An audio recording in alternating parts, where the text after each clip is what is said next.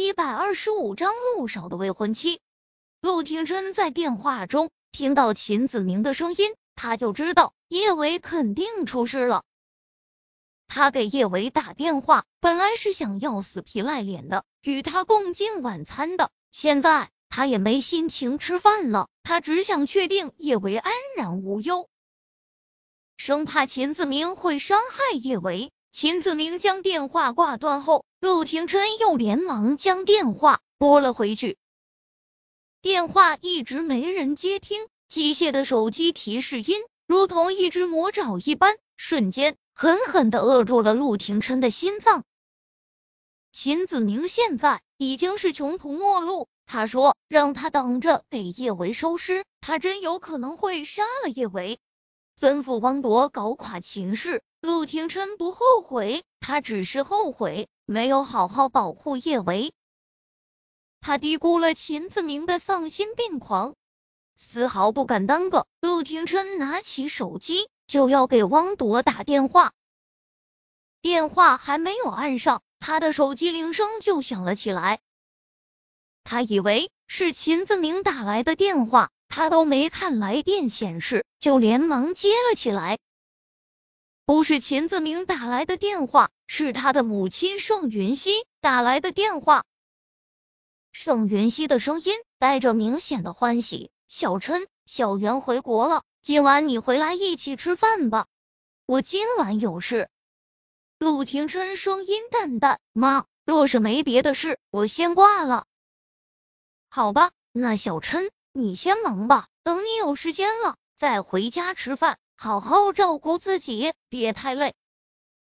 盛云熙知道自家儿子日理万机，也不强求，反正宫苑这次回国是要常住在国内，他想给他们制造相处的机会，很容易。盛云熙知道陆老爷子去世前让陆廷琛跟一个女人领过证，不过。陆廷琛已经跟那女人签了离婚协议了，那段婚姻不作数。不管是陆老爷子指定的女人，还是叶安好，在盛云熙看来，都配不上他的宝贝儿子。这个世界上只有宫苑才能配得上他的小琛。陆廷琛刚挂断电话，顾衍就兴冲冲的推开门走了进来。陆九，听说宫大小姐回国了，怎么？还有没有跟你联系？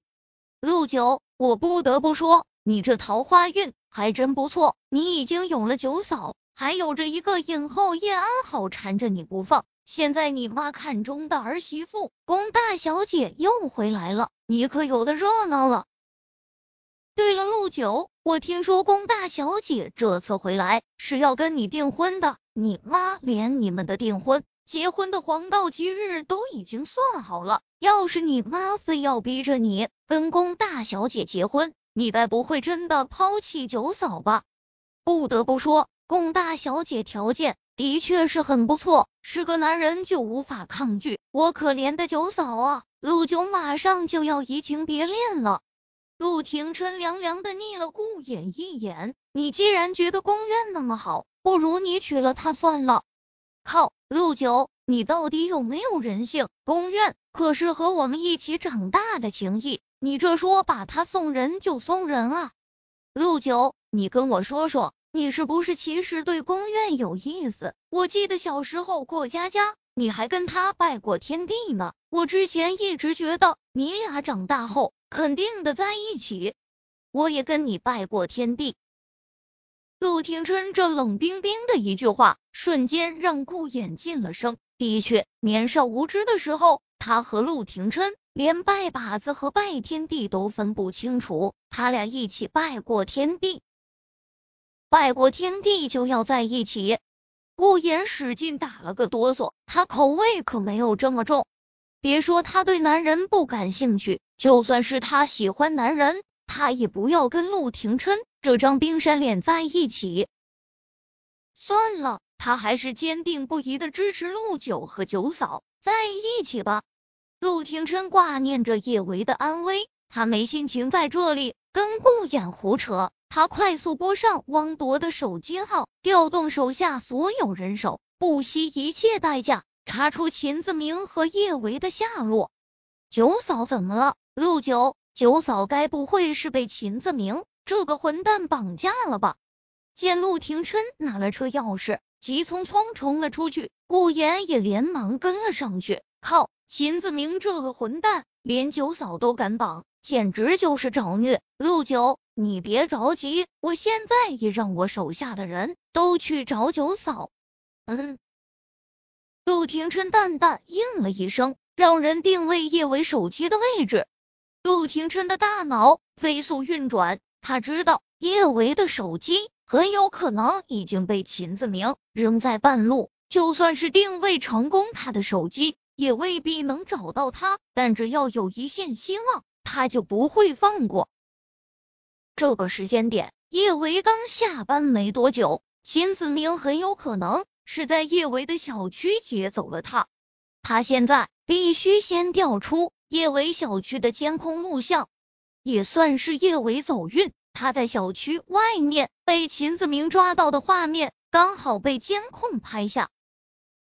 死死的盯着监控屏幕，看着秦子明粗鲁的将叶维拖上车的画面，陆廷琛恨不能将他挫骨扬灰。拳头不由自主收紧，陆廷琛的手背上青筋暴起。秦子明，你最好保证叶维安好无忧。否则，我一定会让你后悔来到这个世上。从监控中能够确定秦子明劫走叶维的那辆车的车牌号，确定了车牌号，搜寻就变得容易了许多。陆廷琛猜的没错，秦子明果真已经将叶维的手机扔在了半路。陆廷琛和顾衍的手下办事效率一流。循着秦子明的车牌号以及他们调出的公路录像，他们很快就确定了秦子明的路线。监控中最后拍到的镜头是秦子明的跑车开上了城郊南山。南山上面没有监控，秦子明在山上的行踪无法掌控。秦子明一直没有把车从南山开下来，他和叶维现在定然还在南山。别人开车，陆廷琛嫌太慢，他亲自开着跑车往城郊南山的方向追去。陆廷琛是知道南山的地势的，南山后面有一处断崖，他的心砰砰狂跳。他不敢想，若是秦子明开着车带着叶维一起冲下了断崖，他该有多绝望多无助。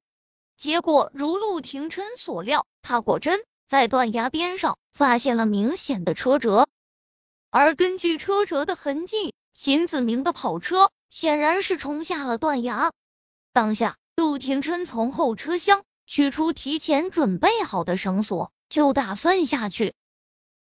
顾燕连忙将他拉住：“陆九，你不能下去，谁都不知道下面是什么情况。九嫂可能已经死了，我不能让你下去冒险。”是啊，老大，谁知道这断崖下面有没有什么毒虫猛兽？你可不能拿自己的性命开玩笑。汪铎也连忙劝阻道。